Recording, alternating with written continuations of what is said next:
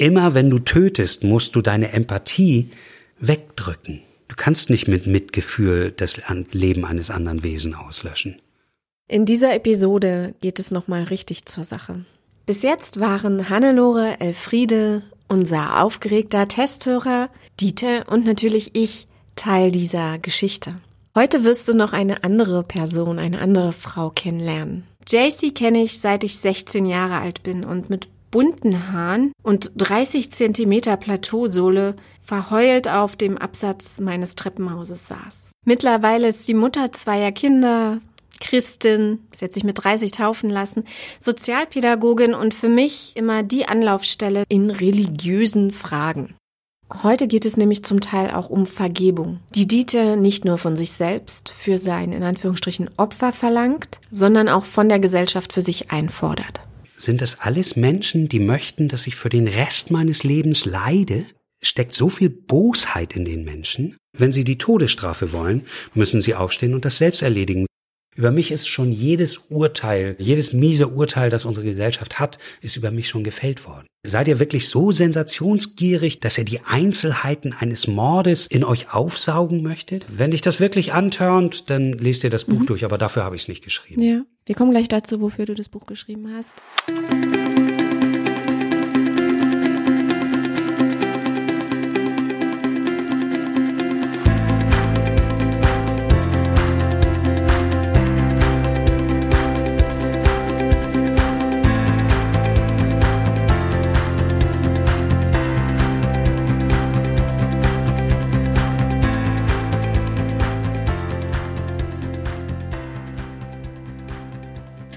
Bisschen Power? Wollen wir, ja, mal, ja, zum Buch, gut. wollen wir mal zum Buch kommen und den Fragen, die die Leute hatten, erzählen? Ja, ja.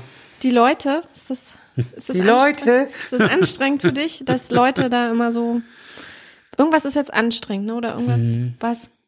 Ja, das bist du ja. Du, du, du äh, machst mir ja, ja, und ich will dir noch unangenehme Fragen stellen so, und bla bla. bla. Naja, ne, also. also du hast Angst vor unangenehmen Fragen, kann ich mir bei dir überhaupt nicht vorstellen. Natürlich, es ist doch nie angenehm, sonst, sonst wären es ja keine unangenehmen denn, Fragen. War denn schon eine unangenehme Frage dabei bis jetzt für dich? Ähm, nö, nicht wirklich. Warte mal, da hake ich mal kurz nach. Ähm, du hast ja, wie gesagt, seit 2013, ich weiß nicht, hunderte Interviews gegeben, mhm. schriftlicher Form, äh, Video, auf der Bühne. Äh, mhm. Du wirst immer die gleichen oder sehr oft, schon in der Woche habe ich gedacht, alter mhm. Schwede, immer das gleiche gefragt, was ja menschlich ist. Ich mhm. meine, ist ja nun mal so. Aber es muss sich doch tot langweilen. Nein, ähm, weil ich versuche und ich glaube, ich hoffe, das hast du am Dienstag mitgekriegt, als ich die Lesung hier gemacht habe. Ich versuche auf den Einzelnen einzugehen und sein wirkliches inneres Bedürfnis zu erspüren. Und dann kann ich ihm auch frei aus meinem Herzen heraus antworten. Es dreht sich ja also meiner Meinung nach ist das, was sich auf intellektueller Ebene abspielt, das ist nur so ein, so ein kleines Gewurstel. Tatsächlich kommunizieren ja unsere Emotionalkörper miteinander. Und auf diese Kommunikation kommt es mir an und auf die lasse ich mich ein. Und dann kann ich auch auf der Verstandesebene ähm, geduldig äh, dieselben Fragen mehrfach beantworten weil ich das Bedürfnis des Menschen spüre. Verstehst du das? Ich muss kurz überlegen, ob ich es verstehe. Also ich verstehe das mit der Herzebene und so weiter. Ähm, ich versuche mir es trotzdem vorzustellen, wenn ich seit 2013 ständig, ey, mich, mich nee, ich glaube, mich würde es trotzdem total mhm. nerven. Hm. Diese Geschichten sind ja irgendwann auch auserzählt, oder? Hm. Da siehst du mal, was für ein, ähm, wie nennt sich das? Was für eine Stoisch? hohe Impulskontrolle so. ich habe. Ne? Ja, da bin ich mir nicht so sicher. Das möchte ich, das möchte ich jetzt nicht gut. Ähm, Wie war das jetzt? äh, lernst du das teilweise eigentlich auch auswendig? Weil manchmal sagst du ja genau die gleichen Satzteile mm, oder also, so. Also äh, zum Teil sind sind sind natürlich Worthülsen in mir abgespeichert, die sich die sich einfach äh, eignen. Ne? Aber ich versuche eigentlich immer so spontan wie irgendwie möglich zu antworten. Okay, also du würdest mir wirklich sagen, du warst noch nie genervt oder gelangweilt und hattest keinen Bock mehr auf die Scheiße. Hm, ich bin manchmal schon beim Vorlesen fast eingeschlafen. Okay. hey, wenn du wenn du an einem Wochenende drei Workshops gibst, ne, und die sind alle in drei unterschiedlichen Städten. Das heißt, ich bin Freitag irgendwo, gebe da abends einen Workshop, am nächsten Tag am Samstag, am Samstagnachmittag und ähm, dann am Sonntagnachmittag. Und ich bin zwischen den Workshops nochmal 1000 Kilometer gefahren an dem Wochenende. Kannst dir vorstellen, wie müde du dann zum Teil bist? Ja. Und deswegen bin ich zum Teil dabei sehr müde. Aber ich mache den Leben Reloaded Workshop ja auch immer weniger. Das Interesse daran ist zurückgegangen und mein Interesse es zu machen ist auch. Das war ja auch für mich nochmal ein weiterer Aufarbeitungsprozess meiner eigenen Geschichte. Welche Frage würdest du dir denn wünschen? Hast du darüber mal nachgedacht? Wenn du jetzt die Möglichkeit hättest, etwas zu erzählen, auf das du wirklich Bock hast, welche Frage wäre eigentlich cool, wenn sie dir mal eine Journalist oder ein weil du wirst, wie gesagt, immer das Gleiche gefragt. Ja, mich würde, mich würde das mal reizen, wenn die Leute mich wirklich äh, mal nach Yoga und Meditation im Gefängnis interviewen würden. Ne? Also wenn das mal ein zentrales Thema der Frage wäre und nicht, ja, wie wird Mensch denn zum Mörder? Ne? So, hey, kannst deinen Großvater fragen, der war's auch. Ne? So. Ähm, das ödet mich manchmal schon an, ne? so dass es ich immer wieder versucht werde, auf dieses Thema zu beschränken. Aber auch das ändert sich gerade. Auch das ändert sich schon die letzten zwei Jahre eigentlich, dass ich auch immer mehr als äh, Redner gebucht werde, einfach auf äh, Veranstaltungen, die äh, sich mehr mit dem Inneren des Menschen beschäftigen, die sich darum drehen, wie können wir uns entwickeln? Wie, welche, welche Möglichkeiten äh, an Potenzial stecken überhaupt im Menschen drin. Und das finde ich sehr spannend. Ähm, Solche Fragen hätte ich gerne. Kommen wir mal zu diesem Buch hier. Du hast gerade schon, als ich dir vor die Nase gelegt habe, gesagt, äh, ich will eigentlich äh, mal dreh mal um. Ja, möchtest du immer dein eigenes Gesicht in der Gegend rumliegen? Das ist sehen? tatsächlich eine Hörerfrage, Dieter. Warum hat er äh, dieses Cover gewählt? Das ist nicht meine Entscheidung gewesen. Das hat der Verlag entschieden. Mhm. Wie bist du äh, überhaupt dazu gekommen, dieses Buch zu schreiben? Also war das so unter der Dusche so ein Impuls, Mensch? Nee, nein, nein. Also ähm, ich habe ja im Gefängnis schon Kulturveranstaltungen organisiert und da haben mich dann auch Leute gefragt, ne, ja, wie, du, du, bist knackig, wie, ne, so, und schon so lange, das, das musst du alles mal erzählen und haben mir x Leute gesagt, ich soll ein Buch schreiben. Ich habe aber selber schon so viele Bücher gelesen, dass ich weiß, ich kann Kurzgeschichten schreiben, ne, mhm. so 20, 30 Seiten, das kriege ich ganz gut hin. Da kann ich, kann ich so, so einen straighten Zug in der, in der Geschichte. Aber um ein wirklich gutes Buch zu schreiben, musst du Sachen sagen können, ohne sie ein einziges Mal in Worte zu fassen. Und das, ist, das sind wirklich gute Bücher, deren Kernaussage niemals wörtlich formuliert werden, sondern die unter der Oberfläche transportiert werden. Das sind Bücher, die ich wirklich ansprechen will. So ein Buch hätte ich gerne schreiben wollen, aber ich wusste, das kann ich nicht. Mhm. Also ähm, habe ich es nicht getan. Und dann, ich war noch nicht mal einen Monat auf Facebook, da ist eine Journalistin auf mich zugekommen. Ich bin ganz gezielt auf Facebook eingestiegen, um mit meiner Geschichte Interessenten für Yoga und Meditation im Gefängnis zu suchen, unter den Yoga-Lehrern in Deutschland. Und ich war noch nicht mal einen Monat auf Facebook, da ist eine Journalistin auf mich zugekommen und hat mich gefragt, ähm, hat zu mir gesagt, ich will schon mein Leben lang ein Buch schreiben und deine Geschichte, mit der würde ich gerne das Buch schreiben. Die hat dann mit mir gearbeitet, ist dann aber später ausgestiegen aus persönlichen Gründen. Und in der Zwischenzeit hatte aber schon der Random House Verlag erfahren, dass ich dabei bin, ein Buch zu schreiben und hat Interesse angemeldet. Und dann habe ich denen gesagt, ja, sorry, mir ist die Co-Autorin weggelaufen und alleine kriege ich das nicht hin. Mhm. Dann haben die mir ein paar Journalistinnen geschickt ähm, und da ich inzwischen schon ein bisschen misstrauisch gewesen bin, habe ich dann allen erzählt, okay, dann lass uns morgen mal treffen, dann gehen wir in den Wald und da erzähle ich dir, wie das ist, jemanden umzubringen. Und dann kam man so, ich rufe dir nächste Woche nochmal an. So, ja bis die Co-Autorin von dem, von, von meinem Buch gekommen ist und sagt, echt? Wow, das ist ja spannend. Okay, wo treffen wir uns? So, und die sollte eigentlich Co-Autorin werden, ist dann aber Ghostwriterin geworden, weil sie halt selber schon ziemlich berühmt ist und für ziemlich berühmte Leute Bücher geschrieben hat und äh, damit ihren Namen dann nicht mehr mit meiner Geschichte ins Spiel bringen wollte. Äh, Ghostwriter, ähm, wie muss ich mir das vorstellen? Die Worte sind deine, die Wortwahl ist deine oder? Also Erfa ne, Erfa Renner, die kommt auch in einem der Vorworte da drin vor. Ähm, die sagt zu mir, wenn ich das Buch lese, würde ich, höre ich dich reden. Mhm. Also das sind meine Worte. Ich habe das Buch auch zum allergrößten Teil mit dem Spracherkennungsprogramm diktiert. Und den Job, den meine Ghostwriterin gemacht hat, die hat die Struktur des Buches aufgestellt. Ne, also welche Kapitel, worum drehen sich die Kapitel? Zum Beispiel auch diesen coolen Zeitsprung am Anfang, ne, dass äh, du ja, mittendrin ja, ja. anfängst. Mhm, und, mhm. und ähm, dann hat sie gekürzt. Dann hat sie massiv gekürzt. Also wenn ich das Buch alleine geschrieben hätte, hätte das Ding über 1000 Seiten und wäre höchstwahrscheinlich maßlos langweilig. Also den Prozess kann man sich so ein bisschen vorstellen, man sitzt dann auch gemeinsam mit seinem Ghostwriter oder seiner nee, Ghostwriter? Nein, nein, nein, ist alles, alles äh, im E-Mail. Wir haben, ne, haben ein paar, paar äh, Stunden miteinander verbracht, ansonsten hat sie gesammeltes Material äh, gelesen, Akten, meine Akten studiert und so weiter und so fort. Und dann hat sie mir äh, den Aufbau des Buches geschickt mit ganz kurzen Anrissen der Kapitel. Worum mhm. dreht es sich? Ne? Also halbe, dreiviertel Seite.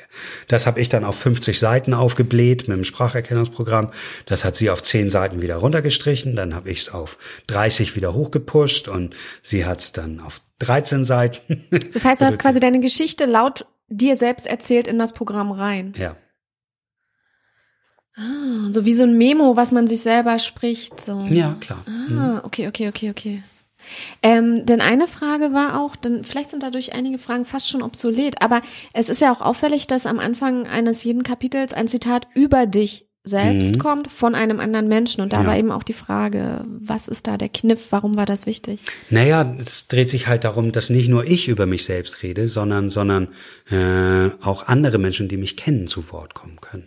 Äh, das wurde halt von manchen so empfunden, so wie ein, ein, ein Proof. Ähm, so, wenn du die Geschichte erzählst, hast du Sorge, das ist nicht glaubwürdig genug, deswegen müssen andere noch zu Wort kommen, dass du hm. doch ganz cool bist. War das irgendwie so ein, soll das ein Beleg oder? Das ist nicht mal meine Idee gewesen. Mhm. das ist halt einfach eine, eine Konzeption des Buches und das Einbeziehen anderer. Ne, also, dass das, ähm, ich glaube schon, dass das ein bisschen was damit zu tun hat, ähm, dass das äh, zu belegen, dass das nicht eine reine Fantasiegeschichte ist, weil eigentlich eignet sich das Buch ja locker für ein B-Movie aus Hollywood. Ne? Also die Geschichte ist ja fast unglaublich. Genau, da hattest du vorhin auch erzählt, du hast die Rechte, du hättest die Rechte, also Leute, falls es zufällig jemand hört, der in dem Bereich arbeitet, an, einem, an deinem eigenen Film. Die Filmrechte gehören mir, ja. Aber du darfst es nicht als Audiobuch einsprechen. Nein, nein, das, die, die, die Rechte für, für, für ein Hörbuch gehören dem Verlag. Das ist ja, das ist ja eine vertragliche Regelung. Ne? So, und äh, äh, der Verlag wollte wollte natürlich alle Rechte und ich habe gesagt, nee, Filmrechte kriegt er nicht und äh, so so ist das dann ein Aushandeln auch des Garantievorschusses. Wer ne? würde dich spielen, Dieter? Ich habe keine Ahnung, wirklich nicht. Hast du keine? Das ist ja nein, du du müsstest ja auch ähm, äh, das muss ja viel jünger ansetzen. Ne? Du musst ja einen relativ jungen Schauspieler, weil äh, das Tötungsdelikt, da war ich, war ich gerade 23. Also das muss ja ähm, dann anfangen mit mit mit einem mit einem, der gerade etwas über 20 ist. Und Gut, wer würde dich jetzt spielen? Hast du keinen Schauspieler, Nein, den du geil findest? Oder du, sagst? ich, ich, ich kenne fast gar keine Schauspieler. Ich gucke kein Fernsehen. Ich gehe praktisch nie ins Kino und wenn, dann, dann sind das ja irgendwelche Amischinken, also. Okay, aber anders. Welche hm? Menschen würdest du gern mal mega, kann berühmter sein oder jemand, der vielleicht verstorben ist, echt gern mal begegnen und wirklich gern mal mit dem so, äh, wie wir jetzt die Möglichkeit haben? Nelson Mandela. Nelson Mandela. Hm. Was genau. würdest du ihn fragen oder worüber würdest du mit ihm reden wollen? Weiß ich nicht, keine Ahnung, das ergibt sich dann. Aber be du bewunderst ihn oder? Ja, er hat halt, ähm, trotzdem er völlig ungerechtfertigt über Jahrzehnte im Gefängnis gehalten wurde, hat er seinen, hat er dort seinen inneren Frieden gefunden. Also Nelson Mandela ist ja selbst mal kämpferisch gewesen. Seine Frau Winnie ist ja viel, viel radikaler gewesen als er. Äh, da gab es ja noch Ermittlungen, dass sie in irgendwelchen Mordfällen mit beteiligt ist und so weiter und so fort. Und Nelson Mandela hat wirklich bei seiner Entlassung gesagt, wenn ich es nicht schaffe, meinen Hass im Gefängnis zu lassen, dann bleibe ich im Gefängnis. Und das ist, sind für mich ähm, so tiefgreifende Wahrheiten, weil wenn du in deinen, wenn du deine destruktiven äh, Emotionen fütterst, hältst du dich selbst in ihrem Gefängnis. Naja, es gibt ja diesen Spruch, ne? Auch Hass ist äh, wie ein Gift, das du trinkst mhm. und dich selber damit vergiftest. Ja, ja. Und dem anderen schadet es überhaupt nicht. Mhm. Hast du es denn geschafft, deinen Hass im Gefängnis zu lassen? Ich hatte gar keinen Hass mehr, als ich aus dem Gefängnis rausgekommen bin. Also schon lange vorher nicht. Ähm, das ändert nichts daran. Also das, das heißt jetzt nicht, dass ich mich nie aufreg oder nicht wütend werde oder sonst irgendwas. Aber ich lasse es nicht zu, dass sich das verfestigt. Außerdem ist Hass ist nicht der Gegner der Liebe. Hass ist eine verdrehte Form von Liebe. Äh, anfangen zu hassen tun wir, wenn wir etwas begehren und uns, und uns das Objekt der Begierde ablehnt oder wir uns seiner nicht würdig fühlen, was noch viel öfter der Grund ist. Und dann beginnen wir mh, mm, diese Begierde, dieses Haben wollen, das Lieben ähm, ähm, zu verdrehen. Und dann wird es, wird es ab, wird es zur Ablehnung. Inwiefern hast du noch Parallelen mit Nelson? Keine Ahnung, weiß ich nicht. Der hat auch über 20 Jahre im Knast gesessen, aber das, ich, ich bewundere ihn einfach, weil er, weil er wirklich so, genauso wie Bischof Tutu, ich bewundere ich auch, die, die diese äh, Wahrheits- und Gerechtigkeitskommission in, in Südafrika ins Leben gerufen haben.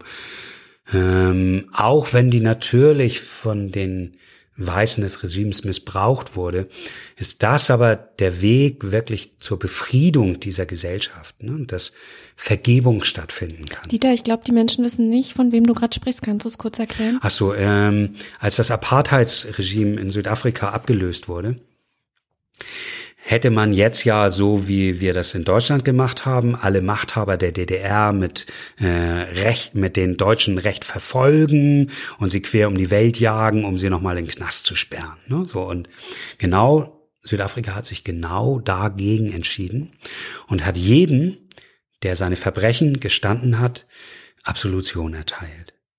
Und das war die sogenannte Wahrheits- und Gerechtigkeitskommission, die ganz, ganz viel zum sozialen Frieden in Südafrika beigetragen hat.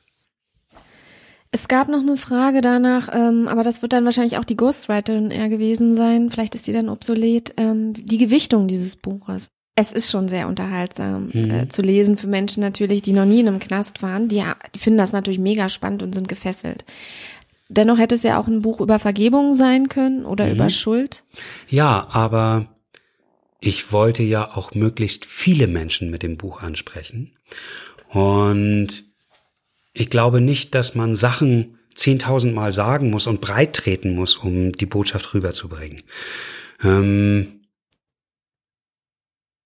meiner Meinung nach haben wir das Buch so konzipiert, dass es viele Menschen neugierig machen kann und zum Nachdenken anregen kann. Ich habe das Buch nicht für Yogis oder für Normalos geschrieben. Ich habe versucht, äh, die Mischung von all dem anzusprechen. Deswegen ist das Buch so konzipiert. Mhm.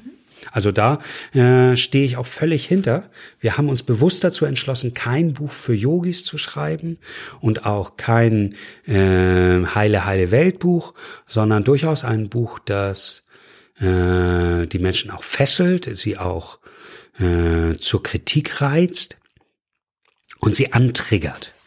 Und äh, deswegen haben wir das Buch so konzipiert.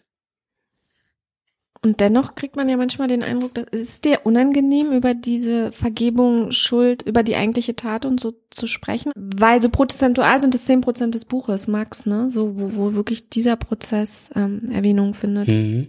Ja, es ist halt auch, dass du so einen Prozess in einem Buch nicht wirklich schlüssig rüberbringen kannst. Ähm, das geht eigentlich nur im persönlichen Kontakt. Nur wenn du die Person als Ganzes erlebst, dann kannst du äh, ja auch die Emotion der Person und das, was sie wirklich meint, beschreiben. Ansonsten wird das Gesülze, Gesülze, Gesülze, Gesülze. Und dazu hatte ich keine Lust. Die Träume, von denen du das schreibst, hast du die immer noch? Du hast gesagt, Welche manchmal. Träume? Also, ich träume sehr wenig. Ich kann mich an sehr wenig Träume erinnern. Und ich habe ein paar extrem unangenehme Träume äh, mit äh, Opfern von Verbrechen gehabt, nicht nur mit Inge. Ähm, aber die gehören der Vergangenheit an. Also, also sprichst du noch mit ihr, weil das ist auch mal kurz nein, im Buch. Nein, Machst du das, das, das, Es hat sich, ich habe sie eine lange Zeit lang in meinem morgendlichen Gebetsritual gehabt und irgendwann ist sie daraus verschwunden, von ganz alleine, weil keine Resonanz mehr da war. Also die erste Zeit, als ich angefangen habe, da ist, das hat das richtig in mir gescheppert, der mich zu überwinden, äh, Fürbitte für sie zu machen und, und mich zu, mich zu entschuldigen und so. Es hat richtig, das war ein richtig, richtiges Reizthema für mich. Ähm, aber das hat sich immer mehr besänftigt, eben in dem Prozess, wie ich vergeben habe. Und irgendwann war sie nicht mehr da. Da konnte ich sie nicht mehr fühlen. Es ist halt Und das so. Es sagt für mich eigentlich, dass Frieden zwischen uns beiden entstanden ist. bist du denn jetzt völlig frei von Ego? Nee, oder? Nein. Wann, Ich glaube auch nicht, ich glaube auch nicht daran, dass man das Ego, Ego töten muss. Überwinden ist ja oft so der. Ja, aber ich glaube, dass man das Ego einfach in Zügel nehmen muss. Das Ego ist eine Kraft. Und diese Kraft kann ich benutzen und sie vor den Wagen äh, guter Dinge spannen. Und das ist das, was ich versuche.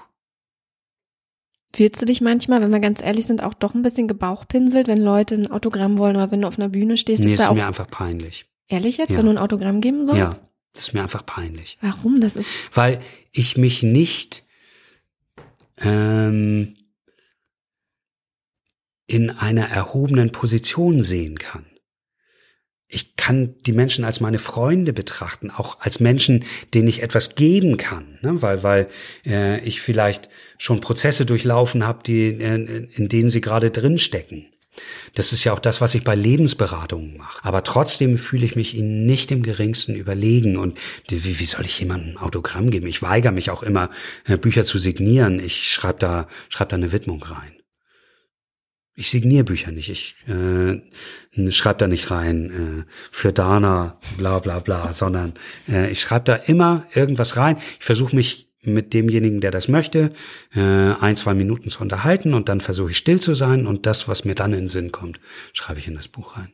auf den Bühnen habe ich manchmal das Gefühl gehabt, dass du so ein Pokerface hast. Du erzählst dann krass emotionale Sachen oder traurige oder schöne oder bewegende oder spannende, aber du fällst nie so aus deiner Rolle raus, weißt du? Mhm. Deswegen hatte ich so den Eindruck, wow, der muss das so oft erzählt haben.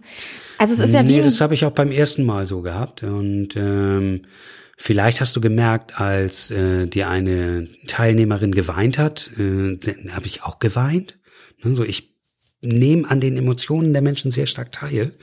Ich habe aber auch sehr stark gelernt, mich selbst unter Kontrolle zu halten, also mich mich äh, im Griff zu behalten. Ne? So, ich bin ein Mensch mit sehr starken Emotionen und die, das merken auch Menschen, die in meiner Nähe sind. Wenn ich mich aufreg, äh, dann kriegen in der Regel die Menschen Angst in meiner Nähe und da ich das im Laufe meines Lebens gelernt habe, zügel ich diese Emotionen äh, und lass davon nicht so viel nach außen dringen. Also, aber ich kann nicht sagen, ich glaube sogar, dass mal die besondere Qualität meiner Lesungen meine emotionale Beteiligung daran ist, dass die Leute gerade deswegen so sehr mitgenommen werden, weil ich mich so sehr in das Gefühl reinfallen lasse und bereit bin, da durchzugehen.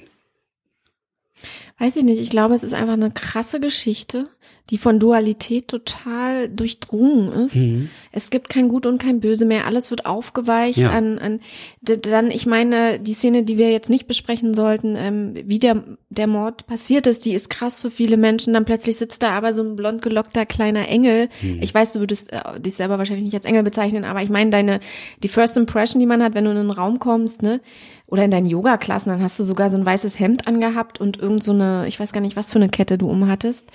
Äh, das, das, das clasht natürlich aufeinander und natürlich sind die Leute bewegt. Also schon allein äh, durch, durch die Geschichte, die du äh, zu erzählen hast. Ich habe dich tatsächlich nicht als krass emotional, sondern als extrem professionell wahrgenommen. Du hast auch immer an den perfekten Stellen Pause für Emotionen gelassen.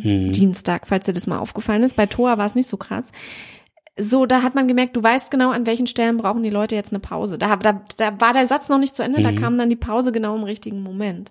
Und ich kann mir auch nicht vorstellen, wenn du das jetzt 500 Mal erzählt hast, dass du jedes Mal noch die Emotionen durchlebst. Das wäre ja Doch, auch ein bisschen das zu viel. ich. Das wäre doch Das ist tue ich. Jedes Mal aufs Ja.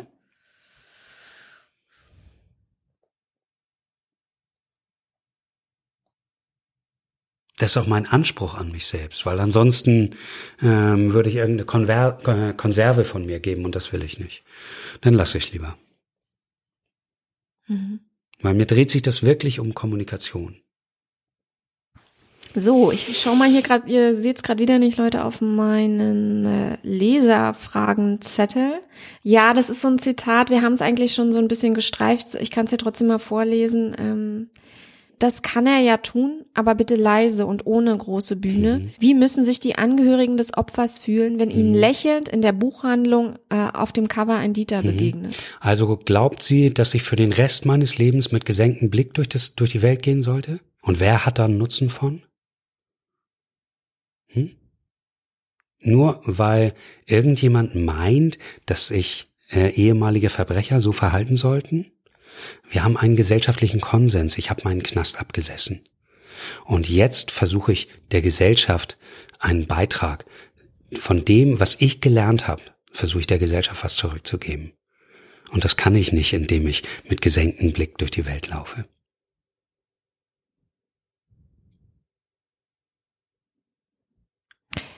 Ja, hätte das Buch dann aber zum Beispiel sein müssen. Also ja gut, hast ja mit Jumik eigentlich schon erklärt, ne, dass um, um die Menschen, um so viele Menschen wie möglich zu erreichen und durch deine Geschichte auch zu irritieren und wachzurütteln wahrscheinlich, mhm, oder? Ja, natürlich. Mhm. Es gab halt echt. Das ist aber, das ist eine, ist eine ganz typische Frage, ne, so ja, also äh, es ist ja schön, dass er sich jetzt gewandelt hat, aber dann soll er gefälligst ab jetzt den Rest seines Lebens mit gesenktem Blick durch die Gegend. Das heißt, die Strafe hört nie auf?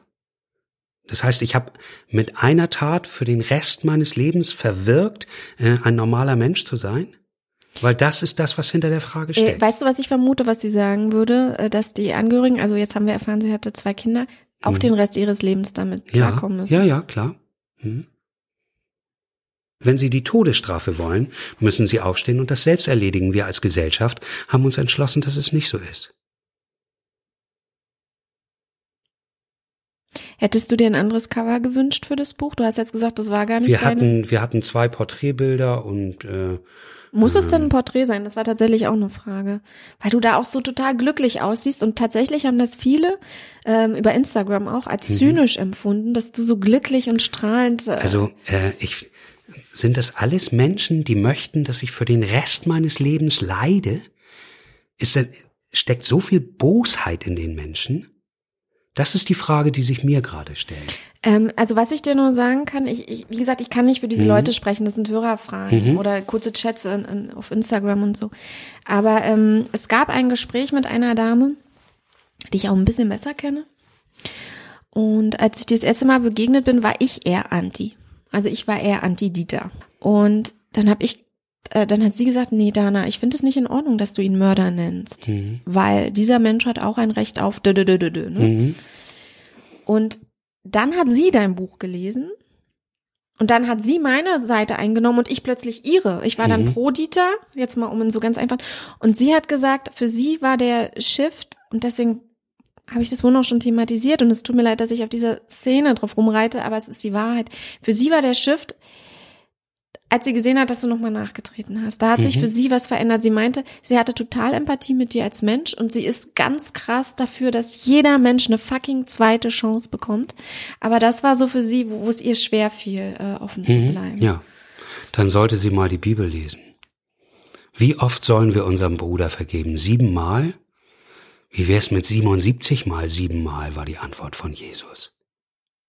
Und zur Vergebung, die siebenmal 77 Mal, das ist ich weiß gar nicht, Matthäus, äh, irgendeins von den Evangel Evangelien. Und die Geschichte ist, ähm, Jesus läuft halt mit seinen Jüngern da durch die Gegend und dann fragt ihn Petrus, ähm, Herr, wie oft muss ich, äh, wenn sich jemand an mir versündigt, wie oft muss ich vergeben? Siebenmal, fragt er, und dieses siebenmal ähm, also sieben ist in der Bibel halt so eine, so eine Zahl der Vollendung. Also wenn man etwas siebenmal, nach siebenmal ist etwas vollendet. Also nach sieben Tagen hat Gott die Erde ähm, war sozusagen die Erderschaffung fertig und, und nach sieben Siegeln ist, ähm, tritt sozusagen das Weltende ein. Also diese Zahl sieben, die ist so ganz omnipräsent immer wieder in der Bibel und steht für so eine Art ja, dann ist es rund, dann ist es fertig. Und ähnlich auch wie die drei. Die drei hat auch eine ähnliche kraftvolle Bedeutung in der Bibel. Die Bibel ist sehr mathematisch. Also es gibt Leute, die haben sich damit über Jahrzehnte, Jahrhunderte beschäftigt, was diese ganzen Zahlen bedeuten. Genau. Und dann sagt Jesus aber, hm, nee, also siebenmal reicht da nicht, sondern siebenmal 77. Also im Sinne von, ähm, versuch erstmal siebenmal 77, also 490 Mal zu vergeben. Und bis dahin hast du dann quasi auch verstanden, es gibt keine fixe Zahl, es gibt keinen Wert, ähm, der dir sagt, jetzt bist du fertig mit Vergeben, sondern Vergebung ist quasi ein lebenslanger Prozess, dass, dass Jesus halt sagt, hey, also pass auf, da gibt es hier keine Zahl, sondern das ist etwas, das wird dich dein Leben lang begleiten. Es gibt keine Regel, wie oft du vergeben musst. Die Frage ist ja, was passiert, wenn du nicht vergibst oder wenn du dich nicht mit dem Prozess der Vergebung auseinandersetzt. Dann entstehen schlechte Gefühle, es entsteht Rache, es entsteht Wut, Zorn, es entsteht Selbstzerstörung, Fremdzerstörung, es entstehen halt ähm, Dinge in dir, die zu noch mehr Leid führen. Und was Jesus im Endeffekt mit diesem 7 mal 77 sagt, ist, ähm, es ist ein Prozess, es ist keine, du kannst nicht einmal sagen, ich vergebe dir und dann ist gut, sondern es geht darum, dass du dich innerlich immer wieder mit der Vergebung auseinandersetzt, damit du selber frei davon wirst, damit nicht noch mehr Leid entsteht. Es ist ein, ein Prozess, den man gehen muss und nicht nur beim Mord. Wenn du es erstmal geschafft hast, da für dich eine Einstellung im Punkto Mord zu kriegen, dann kommt dir alles, was du darunter subsumierst, kommt dir dann irgendwie völlig easy vor. Also ich, ich denke, dass es super gut ist, das am Beispiel Mord zu machen, ähm, weil du da halt tatsächlich für dich ein gewisses Struck, ein gewisses Muster auch erkennen kannst. Wie gehst du mit dem Thema Vergebung um? Es dreht sich nicht um eine zweite Chance. Das dreht sich darum, jeden Menschen anzunehmen, wie er ist. Und äh, wenn ich dafür Bedingungen setze, dann ist das mein Problem. Du hast ja auch gesagt, ähm, eigentlich steckt in jedem Menschen irgendwo ein Mörder. Also Natürlich. jeder könnte potenziell zum Mörder werden. Glaub, also ich weiß nicht, ob ich dem zustimme. Also was ich glaube, ist, dass jeder, der angegriffen wird, zum Beispiel, also mhm. angegriffen, dass das, also würde ich auch sagen, könnte bei mir passieren, dass ich dann ausraste. Also du, du grinst jetzt und es mhm. ist vielleicht eine total naive, doofe Frage. Mhm. Aber dieser, es kommt nur auf die Situation drauf an. Ja, du hast mal gesagt, du müsstest mich oder die Menschen, du, du musst einen Menschen nur wütend genug machen, dann kriegst du jeden dazu. Ich weiß nicht, ob das stimmt. Wenn jeder zum Mörder werden könnte, dann könnte es ja bei dir auch wieder passieren, habe ich gedacht. Besteht die Gefahr? Wenn man dich nur wütend genug macht, ich hoffe, ich bin es heute nicht. Wo bleibt Elfriede? Also tatsächlich äh, sind die Rückfallquoten beim Mord extrem gering. Ich dachte 70 Prozent. Nein, nein, äh, die, die Rückfallquoten beim Mord sind die geringsten. Sind tatsächlich die geringsten. Alle anderen Delikte äh, haben viel höhere Rückfallquoten als Mord. Wie erklären wir uns das denn jetzt? Weil die meisten Menschen, die einmal einen anderen Menschen getötet haben, den Wert des Lebens ganz anders äh, zu begreifen lernen.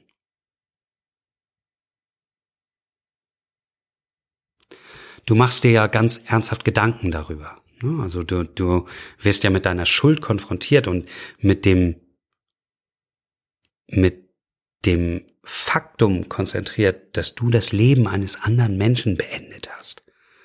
Dass du ihm alles genommen hast, alles. Es gibt ihn nicht mehr auf dieser Welt. Und wenn du anfängst darüber nachzudenken, das hat schon eine große Tragweite. Ja, nur du hast selber gesagt, die ersten elf Jahre hast du gar nicht darüber nachgedacht. Nein, nein, nein, nein. Ähm, ich sage, ich sage. Ich bin aber auch hm. einer von denen, die wirklich richtig stur sind. Also. Na gut, bei dir war auch das Problem so ein bisschen, warum du gar nicht in diesen Modus kamst, dass du ja in ISO-Haft gebracht warst mehrmals. Und ja, ich habe die, das ist ja aber auch meine eigene Entscheidung. Ich habe die ganze Zeit gegen das Knastsystem gekämpft. Ich wollte ja immer ausbrechen und und die irgendwie äh, austricksen oder sonst irgendwas. Und und damit habe ich mich abgelenkt. Im Grunde genommen habe ich mich damit davon abgelenkt, über meine eigene Schuld nachzudenken. Beschäftigungstherapie, ne? damit man nur nicht nachdenkt. Das machen die allermeisten Menschen so, oder? Weswegen arbeiten die von morgens bis abends und all solche Sachen. Ich bin schon still. Hm. Wenn du von Arbeit sprichst, du hast gesagt, das waren auch noch Fragen, wovon lebt er jetzt? Mhm. Der Buchverkauf ist so nebenbei Zubrot, ne? Ist nicht das Haupt. Ich habe mit dem äh, Buchverkauf nie Geld verdient. Also ähm, ich habe einmal einen Garantievorschuss gekriegt. Äh, davon habe ich ähm, ein halbes Jahr gelebt oder so. Ähm, und äh, ansonsten arbeite ich als Yogalehrer und Lebensberater. Wen berätst du denn? Meinst du Lebensberater in Gefängnissen oder? Nee, nee, jeden. Jeder, jeden, der sich an mich wendet. Menschen, die äh, Probleme mit irgendwelchen äh, Lebensumständen haben oder sonst irgendwas. Äh, Wie muss ich mir so eine Beratung vorstellen? Ist das dann eine psychologische, therapeutische? Ist das ein Coaching? Machst du mit den Yoga? Ja, ich nenne mich nicht gerne Coach, weil ich äh, das mit dem Sport habe ich schon lange länger hinter mir. Nein, im Grunde genommen unterhalte ich mich mit den Menschen und fühle mich in ihre Situation rein und guck, was für Lösungsansätze das gibt, wo sie in sich eine Lösung finden, nicht im Außen, sondern es dreht sich ja letztendlich immer um eine innere Lösung. Wie werde ich mit dieser Situation fertig? Darum dreht es sich und das ist das, wo ich die Leute berate in der Regel. Genau, das heißt also, du, du bist Speaker, also man könnte dich als Speaker buchen, richtig? Mhm. Lebensberater, ähm, gibst Yoga-Klassen, Yoga-Unterricht. Du hast kein eigenes Yoga-Studio. Nein, nein, nein. Ich, ich bin äh, wandernder Yogalehrer. Ich, ich bilde fünf Tibeter-Instruktoren aus und ähm, ich organisiere auch Yogareisen zum Teil. Die fünf Tibeter sind ja auch äh, die fünf, die so der Anfang der Wandlung mit waren, ne? Ja, ja. Da haben wir noch gar nicht drüber- eine unglaublich transformative Kraft. Also ich habe dir ja vielen, vielen tausend Menschen inzwischen nahegebracht und ähm, die Reaktionen sind immer sehr, sehr ähnlich. Ich, das, das gehört auch zu einer der Aufgaben, die ich in meinem Leben empfinde, die fünf Tibeter in der Yoga-Szene bekannt zu machen. Du hast erzählt ähm, bei der Einlesung, dass das super gut eigentlich angenommen wird von Inhaftierten Menschen. inhaftierten Menschen. Von inhaftierten Menschen. Ich habe mir das mega kompliziert vorgestellt, weil du hast selber gesagt, du hast dich damals als, hattest du das Label der Mädchengymnastik dafür. Also ich ich kann mir das schwer Du darfst vorstellen. aber nicht vergessen, dass es schon fast 20 Jahre her ist, dass Yoga inzwischen einen ganz anderen Stellenwert in der Gesellschaft gekriegt hat. Und ey, Alter, mach mal um, ist selbst im Knast ganz klar, äh, entspann dich mal. Das sagen die zueinander? Ey, Alter, mach mal um. Nee, das sagst du zu den Jungs. Nein, das, das, das haben wir schon im Knast zueinander gesagt. Ey, Alter, mach mal um, komm mal runter. Wie, wie, wie, äh, du hast gesagt, ne, du gibst immer so den Eröffnungsworkshop, du gehst immer das erste Mal mit. Hm, Ganz oft, ja. Nicht Ähm, immer, aber. Erzählst ihnen dann auch von deiner häufig. Geschichte, damit sie so Ja, ein ich bisschen mache dann, Respekt ich mach dann, eine, ich, dann, da mache ich es andersrum als als bei meinen Workshops draußen. Bei den Workshops draußen mache ich zuerst eine Yogastunde und dann eine Lesung. Und im Gefängnis mache ich zuerst eine Lesung, damit sie begreifen, wer ich bin, und dann biete ich eine Yogastunde an. Und dann machen die ähm, Umik-Yoga-Lehrer dann weiter, weil du kannst ja nicht überall gleichzeitig sein. Da haben wir Anna Tröck ist dabei und Broom ist auch, glaube ich, einer der Wer? für euch. Broom? Patrick, Patrick Broom, ja, Patrick Broom ist auch Mitglied im Verein. Aber weder Anna noch Patrick haben bisher jemals im Gefängnis unterrichtet, aber ähm, das dreht sich halt auch um Rückendeckung. Ne? Also sie zeigen halt eindeutig, äh, dass sie dieses Projekt förderungswürdig finden. Es gibt noch zwei Fragen. Zu deinen Eltern natürlich, klar, und zu deiner Schwester. Du hast ja in dem Buch geschrieben, ähm, meine Schwester hat meine Adresse, also wenn sie wollte, könnte sie Mhm. sich melden. Was ist, was ist da los? Das heißt, sie hat sich aktiv von dir abgewendet, nachdem diese Tat passiert ist oder, oder schon viel Nee, früher? Nee, nein, nein. Ähm, also wir hatten kein besonders gutes Verhältnis in unserer Kindheit. Ähm, in den 90er Jahren haben wir nochmal miteinander gesprochen. Und danach habe ich nie wieder was von ihr gehört. Also es war unabhängig von deiner Gangsterkarriere. Äh, jein, also äh, darfst nicht vergessen, dass meine Schwester in der Hamburger Behörde in der, äh, ein hohes Tier ist. Ihr Mann war schon in den 90er Jahren Filial, Filialleiter von der Bank. Ähm, also ich war einfach halt nicht der richtige Umgang. Ne? Ja, du, du grinst jetzt so, aber das, das allein stelle ich mir schon mega schmerzhaft vor. Naja, mh, ich habe das in Gottes Hand gelegt und ich gehe davon aus, dass wir uns treffen, wenn wir beide für ein Treffen bereit sind. Ja, nun, äh, du hast ja auch beschrieben, dass deine Eltern leider verstorben sind, bevor du nochmal mit ihnen sprechen ja. konntest. Das wäre ja unschön, wenn das jetzt. Das bestimmt das Leben. Ich kann sie ja nicht zwingen, mit mir in Kontakt zu gehen. Und ich will das auch gar nicht. Weiß sie das von deiner Wandlung? Ja, ja, ja. Ich hatte Kontakt mit einer ehemaligen Schulkameradin von ihr, die war bei ich war ja mal Referent im Living Master Club von Veit Lindau und die war da auch im Living Master Club und äh, da haben wir uns kurz darüber unterhalten und die hat mir eindeutig gesagt, sie hätte Kontakt mit meiner Schwester und sie will keinen Kontakt mit mir. Und ähm, deine Eltern, wann haben die den Kontakt abgebrochen? Hm, ähm, Im Grunde genommen haben wir nie wieder Kontakt miteinander aufgenommen, nachdem ich das zweite Mal inhaftiert wurde. Und beim ersten Mal, wie waren die Reaktionen? Mm. Haben sie versucht, dich zu verstehen? Gab es irgendeine? Nee, eigentlich nicht wirklich. Also bei meiner Mutter war eindeutig noch die Mutterliebe da. Ne? Also die hat mich auch ein paar Mal besucht im Gefängnis. Aber mh, mm, da war schon eine große Trennung. Also die Trennung war nicht, als du mit 15 ausgezogen bist? Nee, die ist, die ist eigentlich schon viel, hat die schon viel früher stattgefunden, als ich zwölf war oder so. Hab ich mich innerlich von meinen Eltern abgewandt. Ne? Also, und ähm, das konnte nie wieder ganz aufgehoben werden. Aber ihr hattet, nachdem du ausgezogen bist, mit 15 noch Kontakt ab und ja, zu? Ja, da habe ich in der Nachbarwohnung gewohnt und habe bei meinen Eltern gegessen. Also Ach das war, so. das war der, der, der, die haben ja einfach für meine Schwester und mich eine zweite Wohnung nebenan gemietet. Das war einfach, das war, äh, wir haben ja vorher haben meine Schwester und ich zusammen in einem Zimmer gelebt. Wir hatten nur eine Dreizimmerwohnung mit vier Personen. Äh, Wohnzimmer, Elterschlafzimmer und Kinderzimmer. Das war's und Küche. Und als meine Schwester 18 war, hm, haben meine Eltern dann äh, die zweite Wohnung gemietet, so dass wir jeder auch ein äh, eigenes Zimmer hatten. Das war auch eine Dreizimmerwohnung. Meine Schwester oder eine zweieinhalb Zimmerwohnung. Ich habe ein großes Zimmer gekriegt. Meine Schwester hat die anderthalb Zimmer gekriegt und dann hatten wir noch eine Küche. Und die Gärten, wir sind dann zusammen gewesen und so. Das klingt ja eigentlich sehr idyllisch, ne? Ja. Also ich bin 1961 geboren worden ähm, und kann mich an eine sehr, sehr glückliche Kindheit erinnern. Zumindest sehr glücklich, bis ich eingeschult wurde. Ich weiß noch, wie ich mit sechs wieder aus der Schule weggeschickt wurde, weil ich noch zu verspielt war.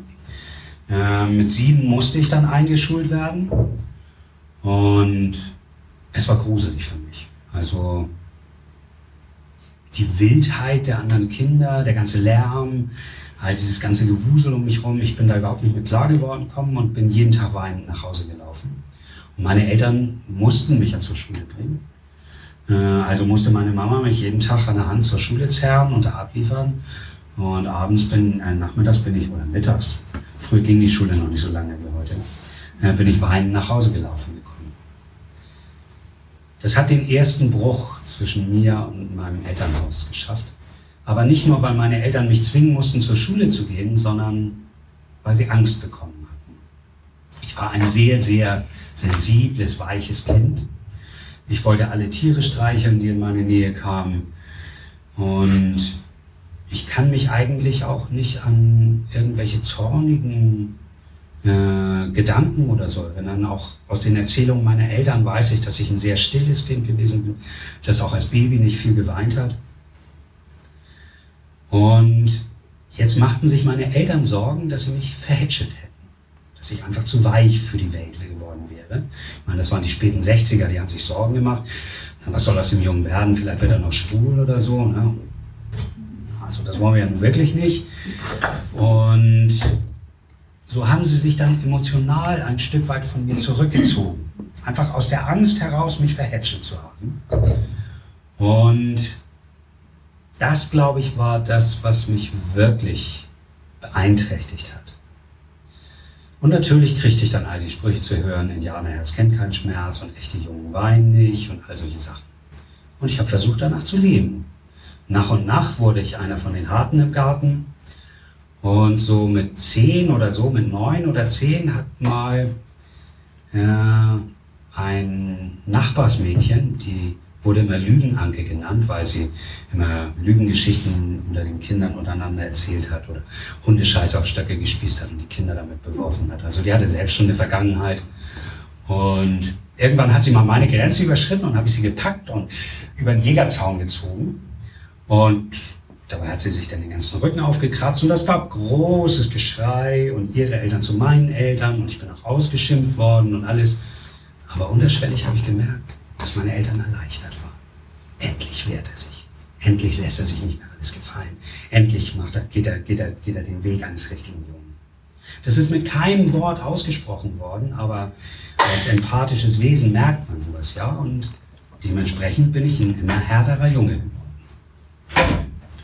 Die Konditionierung war ja gelegt. Ich musste ein harter Junge sein, um geliebt zu werden. Allerdings konnte ich diese Konditionierung nicht begreifen und konnte noch viel weniger begreifen, dass ich jetzt ja für all die Härte, die ich immer demonstrierte, auch noch bestraft wurde.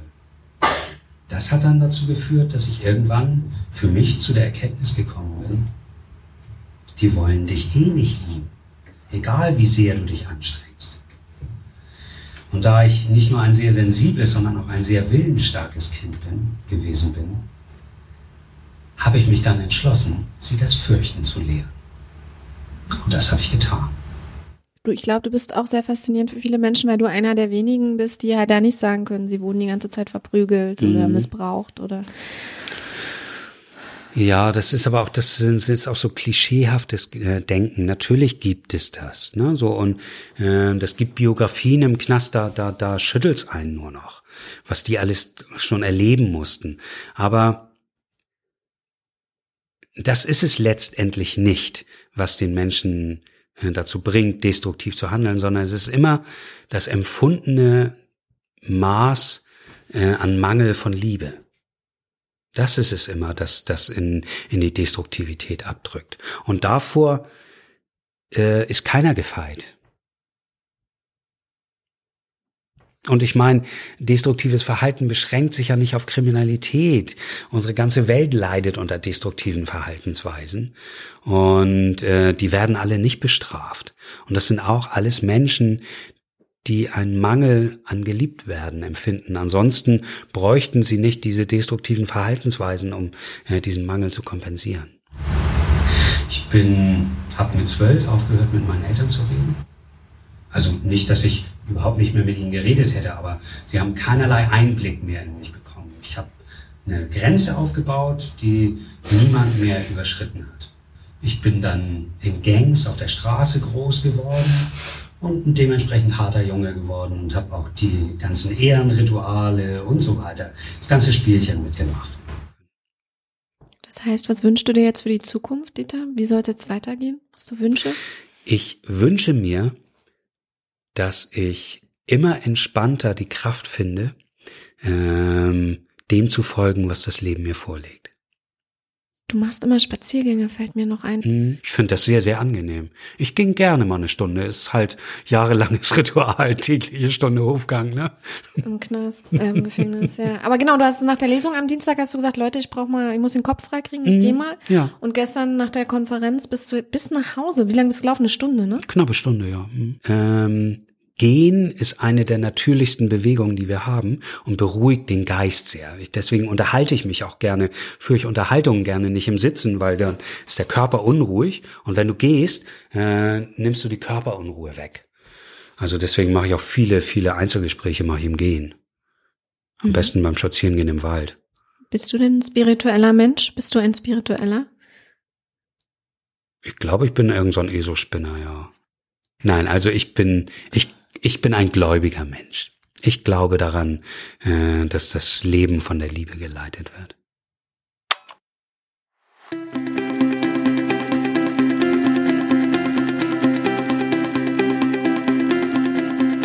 Nächsten Monat sitzen wir zu dritt am runden Tisch, der in Wirklichkeit eckig war, und naschen zusammen Marzipaneier. Wir, das sind Johanna, Lisa und ich. Die Marzipaneier sind aber nicht das einzige Bonbon, was ich in der Episode nächsten Monat für dich habe, denn beide haben sich in ihrer beruflichen Laufbahn damit beschäftigt, wie Gerechtigkeit wiederhergestellt werden kann, indem sich Opfer, in Anführungsstrichen, und Täter begegnen. Unterstütze diesen Podcast mit deinem Beitrag unter www.dasguteleben-podcast.de Schrägstrich PayPal.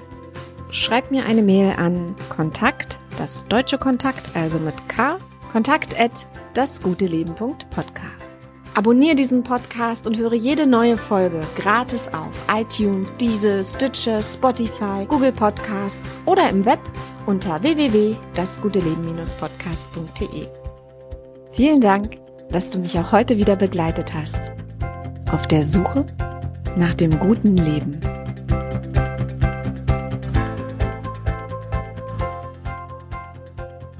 Es dreht sich nicht um eine zweite Chance. Es dreht sich darum, jeden Menschen anzunehmen, wie er ist.